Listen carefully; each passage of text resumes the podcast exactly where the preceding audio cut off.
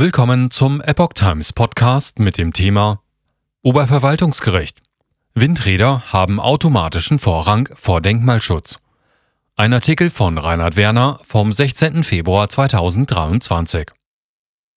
Das Oberverwaltungsgericht Mecklenburg-Vorpommern hat entschieden, dass Windräder keiner denkmalschutzrechtlichen Genehmigung bedürfen. Sie gehen dem Denkmalschutz vor. Deutschland hinkt deutlich hinter den selbst gesteckten Zielen im Bereich der erneuerbaren Energien hinterher. Ein Faktor dafür ist die lange Dauer von Verfahren zur Genehmigung von Windkraftanlagen. Nun könnte ein Urteil des Oberverwaltungsgerichts Mecklenburg-Vorpommern eine neue Dynamik schaffen. Auf der Strecke bleiben könnte dabei allerdings der Denkmalschutz. Windräder haben nach Auffassung des Gerichts künftig automatisch Vorrang. Windenergieunternehmen wollte Entscheidung in Genehmigungsverfahren erzwingen. Am Mittwoch der Vorwoche, den 8. Februar, hat das Oberverwaltungsgericht in Greifswald im Verfahren mit dem Aktenzeichen 5K 171-22 OVG geurteilt. Ein Windenergieunternehmen hatte eine Untätigkeitsklage gegen das staatliche Amt für Landwirtschaft und Umwelt Westmecklenburg eingebracht. Es wollte damit eine Entscheidung über seinen Antrag auf emissionsschutzrechtliche Genehmigung für die Einrichtung einer Windenergieanlage erzwingen. Diese soll im Gebiet der Gemeinde Mühlen-Eichsen entstehen. Das Amt hatte innerhalb der gesetzlichen vorgesehenen Frist noch keine Entscheidung getroffen. Dies begründete das Amt mit einer ablehnenden Stellungnahme des Landesamtes für Kultur- und Denkmalpflege Mecklenburg-Vorpommern. Diese wollte die Behörde überprüfen und sich eine eigene Überzeugung bilden. OVG Windräder beeinträchtigten Ensemble nicht in erheblichem Maße. Das OVG entschied nun, dies sei nicht erforderlich und gab der Untätigkeitsklage statt. Das Erscheinungsbild eines Ensembles aus Guthaus, Park und Kirche werde durch das Vorhaben der Windparkbetreiber nicht erheblich beeinträchtigt, hieß es. Deshalb sei eine Genehmigung nach dem Denkmalschutzgesetz nicht erforderlich.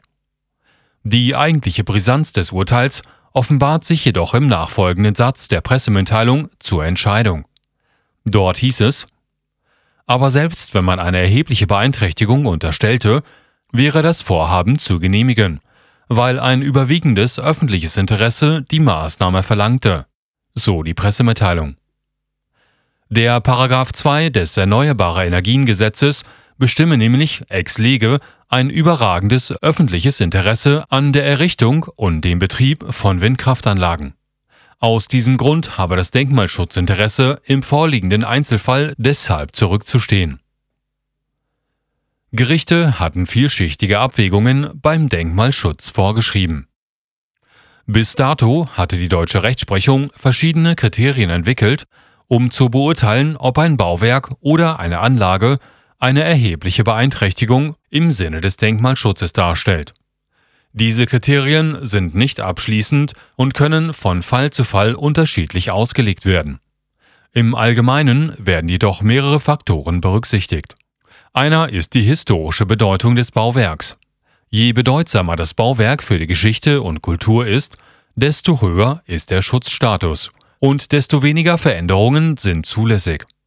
Dann kommt es auf die architektonische Gestaltung und künstlerische Ausgestaltung an. Hier wird insbesondere auf die Originalität und künstlerische Qualität des Bauwerks geachtet. Zu den weiteren Faktoren gehört die Einbindung in die Umgebung.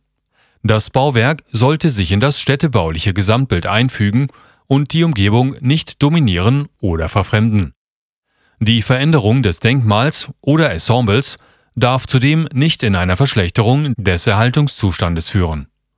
Im Grunde gilt, je größer die Veränderung, desto stärker wird der Eingriff in den Denkmalschutz gewertet. Rückenwind für Habeck und seine Ausbaupläne für Windräder. Nun legt die zitierte Norm des EEG fest, dass erneuerbare Energien als vorrangiger Belang in die jeweils Schutz zu führenden Schutzgüterabwägungen eingebracht werden.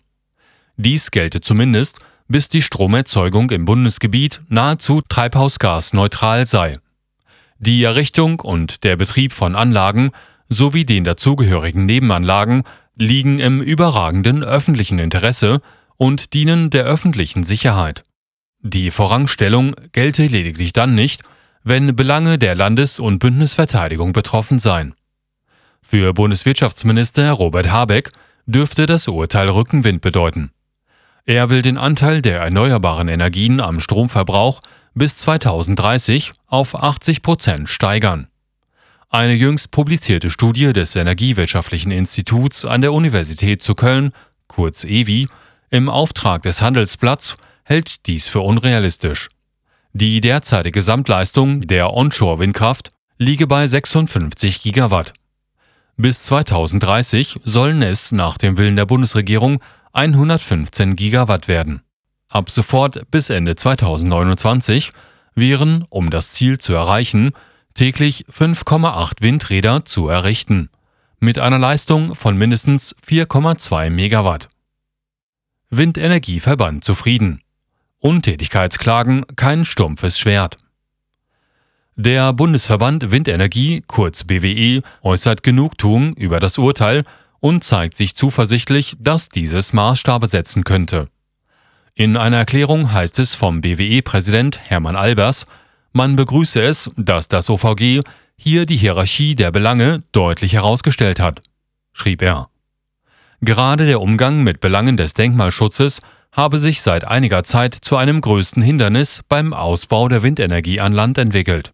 Zitat Trotzdem bedarf es nach unserer Auffassung auch einer gesetzgeberischen Entscheidung in diesem Zusammenhang. So Albers. Im konkreten Fall sei der Antrag des Unternehmens seit 2020 bei der Behörde vollständig eingereicht gewesen.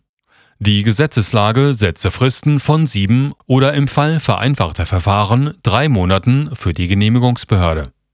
Diese müsse Einwände prüfen und zu einer eigenen Überzeugung kommen. Das Urteil, so Albers, zeige deutlich, dass Untätigkeitsklagen kein stumpfes Schwert sind.